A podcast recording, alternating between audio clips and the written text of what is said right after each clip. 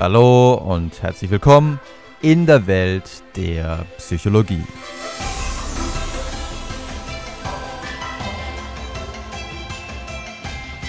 Unbewusste Beeinflussung durch Musik oder Love is in the Air.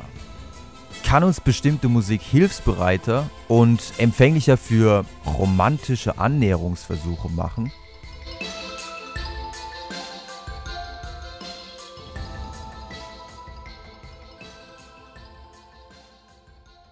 Nach unseren Ausflügen in die Konsumentenpsychologie, bei denen wir uns solchen Fragen gestellt haben wie welche Stilrichtung kann zu besseren Umsätzen in einer Bar oder in einem Restaurant führen? Zum Beispiel klassische Musik oder doch eher Top 40 Popmusik?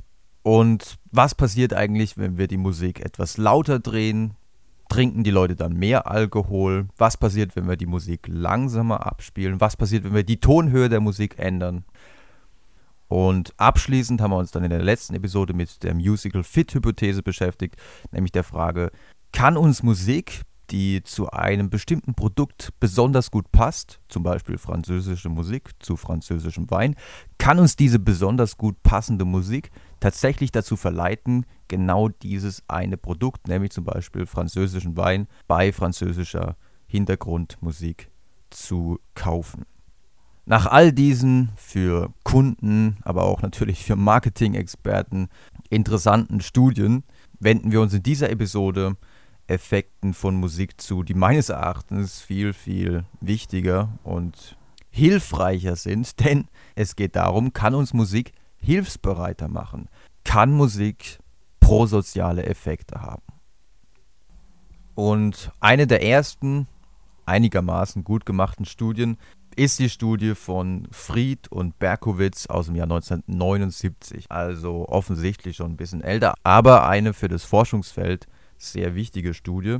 An dieser Studie haben insgesamt 80 Studenten teilgenommen, 40 weibliche und 40 männliche Studenten. Und all diesen Studenten wurde gesagt, ja, wir führen hier ein kleines Experiment durch und es geht eigentlich nur darum zu schauen, wie sich Musik auf die Stimmung auswirken kann. Es gab vier Versuchsgruppen, auf die die 80 Studenten verteilt wurden. Das heißt, in jeder Gruppe gab es 20 Studenten. Und in der ersten Gruppe wurde für sieben Minuten lang wohltuende, beruhigende Musik. Das war Musik von Mendelssohn gehört. In der zweiten Gruppe wurde eher stimulierende Musik gehört. Das war ein Song von Duke Ellington, One O'Clock Jump, während in der dritten Gruppe aversive Musik gehört wurde. Das war ja wirklich unangenehme Musik von John Coltrane mit dem Titel Meditations. Der Titel ist eigentlich ein Witz, weil das ist alles andere als meditativ. Und es gab noch eine vierte, eine Kontrollgruppe, in der die Versuchspersonen einfach nur sieben Minuten still sitzen sollten. Also sie haben keine Musik hören dürfen, was natürlich als Kontrollgruppe schon ein bisschen kritisch ist, denn äh, wenn man sieben Minuten einfach da sitzt, dann äh, kann das natürlich auch dazu führen, dass man mit der Zeit genervt ist. Da es ja offiziell darum ging, zu schauen, ja, wie wirkt sich die Musik auf eure Stimmung aus, sollten die Studenten einmal, bevor sie die Musik hörten, ähm, ein paar Fragen hinsichtlich ihrer Stimmung beantworten und dann auch kurz nachdem sie die Musik gehört hatten, sollten sie nochmal angeben, ja, wie ist denn ihre Stimmung jetzt, nachdem sie die Musik gehört hatten. Aber in Wirklichkeit war die Stimmungsveränderung durch die Musik überhaupt nicht das, wofür sich die Forscher interessierten. Dass Musik die Stimmung ändert, das weiß eigentlich jedes Kind. Sondern in Wirklichkeit begann das eigentliche Experiment erst kurz danach. Denn kurz bevor man die Versuchsperson entließ und ihnen sagte, ja, vielen Dank, dass du teilgenommen hast, hat die Versuchsleiterin um Unterstützung gebeten. Und zwar sei es so, dass sie ja von ihrem Professor so unglaublich viel Arbeit aufgehalten bekäme. Und es wäre einfach eine Riesenhilfe, wenn die Versuchspersonen nochmal an einem zweiten Experiment teilnehmen würden weil sie eben noch mehr Versuchspersonen bräuchte. Und es wäre super, wenn sie 15 Minuten, 30 Minuten, vielleicht sogar zwei Stunden lang ähm, an einem anderen Experiment teilnehmen könnten. Aber das ist wirklich nur eine persönliche Bitte. Euch ist es vollkommen freigestellt. Ihr müsst auf gar keinen Fall zusagen.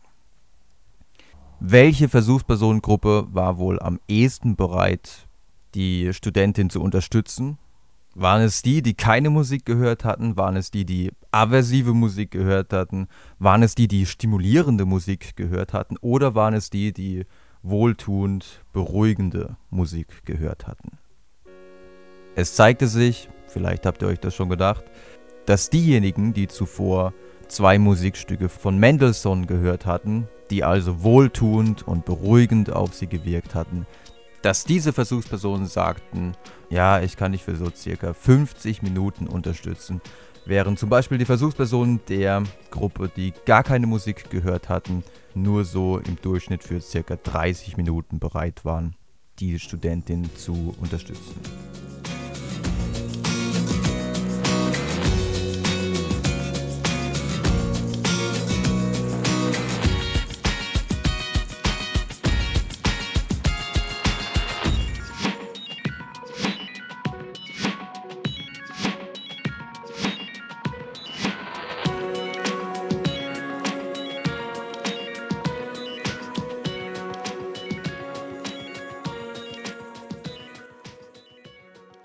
Eine Schwäche dieser aus historischer Sicht durchaus interessanten Studie ist vielleicht neben der etwas geringen Versuchspersonenanzahl die Tatsache, dass es sich um ein künstliches Setting handelte. Laborexperimente können die Gefahr haben, dass jemand herausfindet, was die Hypothese ist, wobei das hier ja mit der Cover Story durchaus gut verschleiert wurde. Ein weiteres Problem könnte allerdings sein, dass hier der Fokus auf die Musik natürlich wahnsinnig groß war. Also die Versuchspersonen saßen ja nur dort und haben die Musik gehört und haben sich auf sonst nichts konzentriert. Und die Frage ist, ob im normalen Leben, im, in einem normalen Setting, wo wir ja mit vielen anderen Sachen beschäftigt sind, unsere Aufmerksamkeit von einer Sache auf die nächste springt, ob dann der Impact, den Musik eventuell auf uns haben könnte, auch so groß ist. Und genau vor diesem Hintergrund ist die nächste Studie unglaublich spannend. Denn man hat das Labor verlassen und ist in die reale Welt hinausgegangen. Man hat ein Feldexperiment durchgeführt. Und dieses Feld in diesem Fall war das Fitnessstudio. Genauer gesagt waren es zwei Fitnessstudios.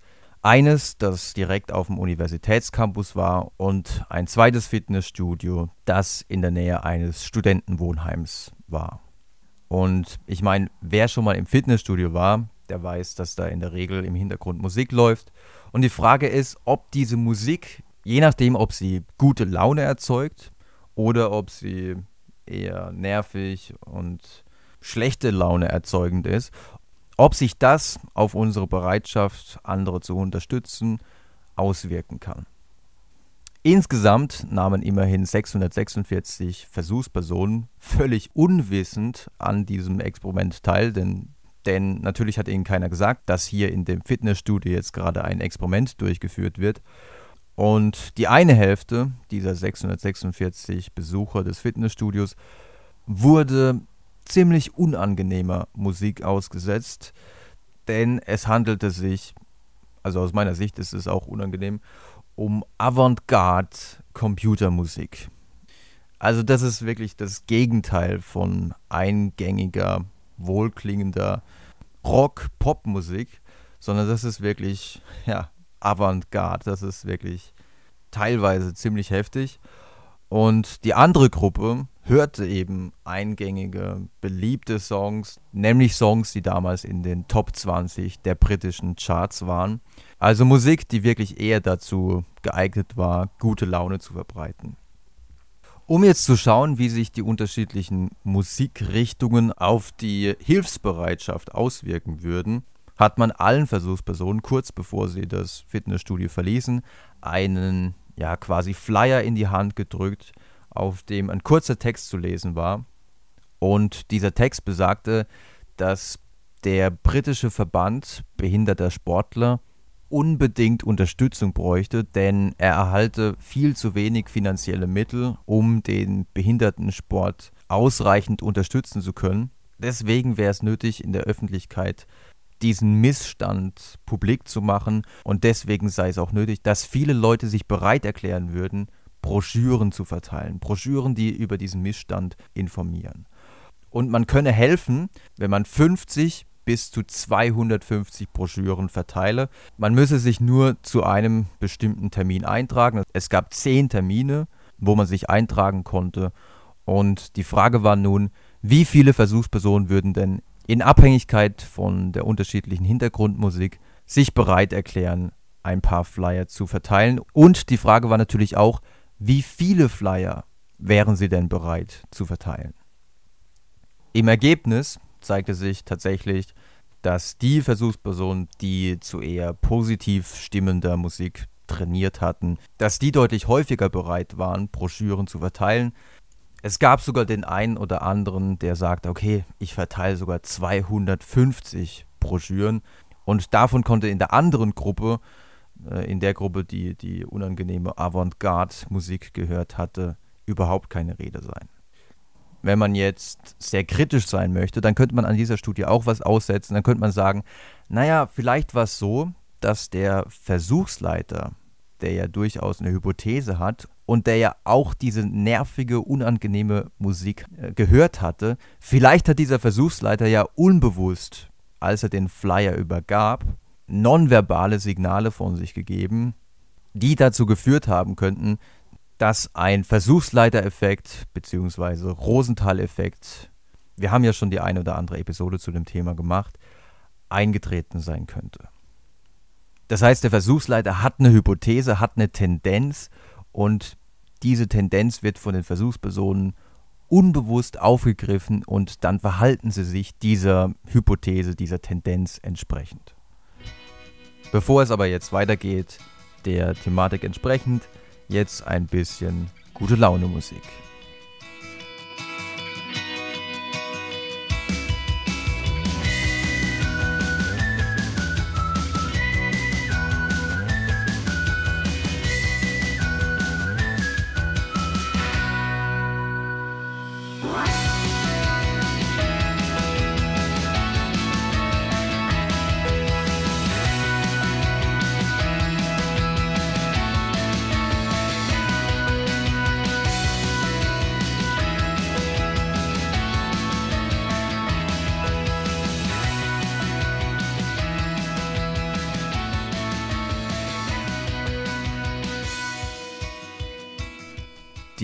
Ergebnisse, die wir bis jetzt besprochen haben, sind vielleicht für den einen oder die anderen nicht allzu bahnbrechend. Ja, ich meine, Musik kann uns in gute Laune versetzen und wenn wir gut gelaunt sind, dann sind wir eben hilfsbereiter. Soweit, so erwartbar. Die beiden nächsten Studien allerdings, die sind schon ein bisschen spezieller, denn es geht jetzt hier um die Message, die durch den Songtext durch die Lyrics verbreitet wird. In der ersten Studie geht es darum, ob prosoziale Songs, Songs mit Lyrics, die in die Richtung gehen, ich unterstütze dich, ich helfe dir, wir gehören alle zusammen, wir müssen zusammenhalten, ob solche Songs, wenn sie in einem Restaurant gespielt werden, Einfluss darauf haben können, wie viel Trinkgeld wir in einem Restaurant geben. Und die zweite Studie, die finde ich besonders schön mit, mit dem Titel Love is in the Air, in der Studie geht es dann darum, ob Liebessongs dazu führen können, dass, wenn ein Mann eine Frau um eine Telefonnummer bittet, ob sie ihm denn dann eher die Telefonnummer gibt. Aber zunächst mal zu der Trinkgeldstudie. Die Studie wurde durchgeführt von Celine Jakob im Jahr 2010 und ist erschienen im International Journal of Hospitality Management. Titel der Studie Effects of Songs with Pro-Social Lyrics on Tipping Behavior in a Restaurant. Und in diesem Restaurant wurde für einen Zeitraum von sechs Wochen, insgesamt kamen in der Zeit 786 Gäste in das Restaurant, unterschiedliche Musik gespielt. Es gab drei Versuchsbedingungen. In der einen Bedingung wurden die üblichen Songs gespielt, das war die Baseline-Bedingung, wo man einfach schauen wollte, wie unterscheiden sich die anderen beiden Bedingungen von dieser Normalsituation. An manchen Tagen wurden prosoziale Songs gespielt, also Songs, die wirklich darauf abhebten, ich helfe dir, du hilfst mir, wir sind alle eine Gemeinschaft, we are the world, so nach dem Motto. Wobei man sagen muss, dass es alles französische Songs waren, da das Experiment in Frankreich stattfand. Und in der dritten Versuchsbedingung wurden neutrale Songs gespielt. Also Songs, die in, in einem Vortest von einer anderen Gruppe von Versuchspersonen als ähnlich angenehm eingestuft wurden, sodass man also nicht sagen könnte, dass die prosozialen Songs vielleicht deswegen zu einem besseren Trinkgeld geführt haben, weil sie vielleicht die beliebteren Songs sind. Also es ging hier wirklich nur um die Song-Lyrics, um die Message, die durch den Songtext vermittelt wurde. Und naja, jetzt habe ich die Ergebnisse schon vorweggenommen. Es war wirklich so, dass im Durchschnitt 10% mehr der Restaurantbesucher Trinkgeld gaben wenn im Hintergrund prosoziale Musik gespielt wurde. Also 35 Prozent der Restaurantbesucher gaben Trinkgeld, wenn prosoziale Musik gespielt wurde, während in den anderen Bedingungen nur ca. 25 Prozent ähm, der Restaurantbesucher Trinkgeld gaben. Falls sich jetzt jemand wundert, hä, warum sind es denn so wenige, die Trinkgeld geben? In Frankreich ist es nicht unbedingt üblich, dass man Trinkgeld gibt. Und ein ähnliches Bild ergibt sich auch, wenn man sich anschaut, wie viel Trinkgeld wurde denn im Durchschnitt gegeben. Und da sieht man, dass im Durchschnitt ca. 1,38 Euro gegeben wurde, wenn Songs mit prosozialen Songtexten gespielt wurden, wohingegen nur 1,22 Euro bzw. 1,21 Euro ähm, an Trinkgeld gegeben wurde, wenn Songtexte mit neutralen Lyrics gespielt wurden oder wenn die üblichen Songs, die Songs, die da sonst im Restaurant gespielt wurden, im Hintergrund zu hören waren. Also wirklich ein sehr interessantes Feldexperiment und falls ihr irgendwo Kellnerin oder Kellner seid, sagt einfach mal eurem Boss, er soll ein bisschen mehr prosoziale Musik auflegen. Eventuell wirkt sich das gut auf euer Gehalt aus.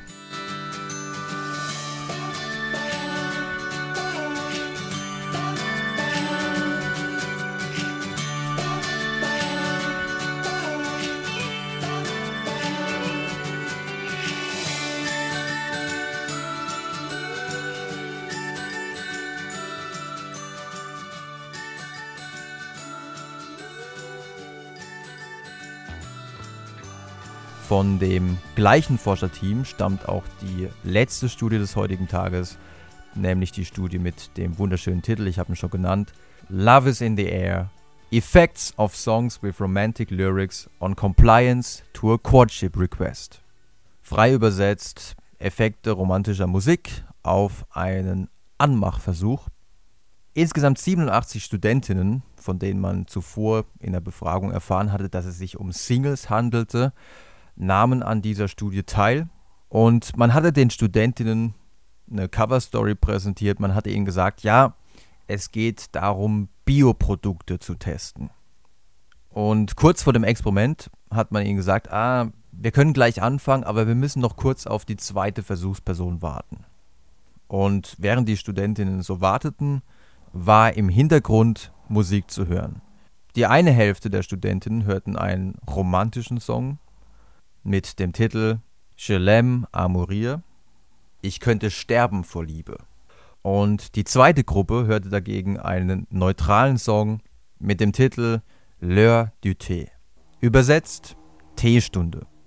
Nach fünf Minuten begann dann auch tatsächlich das Experiment und ganz zufällig war der Versuchspartner, mit dem dieses Bioprodukt, es handelte sich um einen Keks, der einmal mit Bioprodukten und einmal ohne Bioprodukte hergestellt worden war. Ganz zufällig war der Versuchspartner ein 20-jähriger Student, der zuvor ähm, ausgewählt worden war. Das fand ich eine sehr kuriose Information am Rande, der zuvor ausgewählt worden war hinsichtlich seiner Durchschnittlichkeit ja, das heißt, Versuchspersonen sollten aus einer Reihe von Bildern, wo eben auch sein Bild dabei war, entscheiden, ja, wie gut sehen die denn aus? Und er bekam ungefähr die Wertung 5 auf einer Skala von 0 bis 9. Der Hintergedanke ist der, wenn du jetzt jemanden nimmst, der auf einer Skala von 0 bis 9 9 erhält, dann geben vielleicht alle Studentinnen die Telefonnummer bereitwillig raus. Aber nochmal zurück zum Experiment. Es war dann so, dass die Versuchsleiterin nach fünf Minuten nochmal reinkam und sagte, ah, wir müssen nochmal eine Pause machen, ich muss nochmal kurz raus. Und das war natürlich dann die künstlich erzeugte Gelegenheit, nach der Telefonnummer zu fragen. Dem Skript folgend, an das er sich zu halten hatte, sagte der Student dann, Du weißt ja, mein Name ist Antoine. Ähm, ich denke, du bist echt nett und ich frage mich, ob du mir deine Telefonnummer geben würdest. Ich rufe dich dann später an und wir können ja dann nächste Woche was trinken gehen. Danach sollte er ein bisschen lächeln. Also so stand es im Skript. Was glaubt ihr, wie viele der Studentinnen waren bereit, ihre Nummer rauszugeben, um sich dann eventuell mit ihm zu treffen? Wenn die Studentinnen zuvor einen neutralen Song gehört hatten, nämlich den Song T-Stunde, dann waren immerhin knapp 30 Prozent bereit, die Telefonnummer rauszugeben, wohingegen die Studentinnen, die einen romantischen Song gehört hatten, fast doppelt so häufig bereit waren, ihre Telefonnummer weiterzugeben.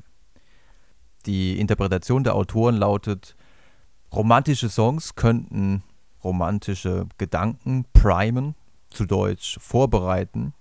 Und wenn wir uns dann in einer entsprechenden Situation befinden, könnten wir dann offener sein gegenüber entsprechenden Annäherungsversuchen. Der eine oder die andere wird jetzt sagen, aber gut, der männliche Student, der hatte ein bestimmtes Skript, an das er sich halten sollte. Aber nonverbal kann es ja schon sein, dass wenn vorher romantische Musik gehört worden war, dass er sich dann etwas anders verhalten hat, nonverbal, auch wenn er verbal immer das Gleiche gesagt hat. Ähm, das kann nicht passiert sein, denn das ist eine Stärke dieser Studie. Der männliche Verbündete hatte keine Ahnung von der Forschungshypothese. Der hatte nur dieses Verhaltensskript bekommen. Und soweit ich die Studie verstehe, ist es auch so gewesen, dass er nicht wusste, welcher Song da zuvor gehört worden war. Also eine schöne Studie, die ganz gute Werbung abgibt für Kuschelsong-CDs. Das soll es für heute gewesen sein. Ich hoffe, euch hat es gefallen. Wenn ihr wollt, hören wir uns beim nächsten Mal.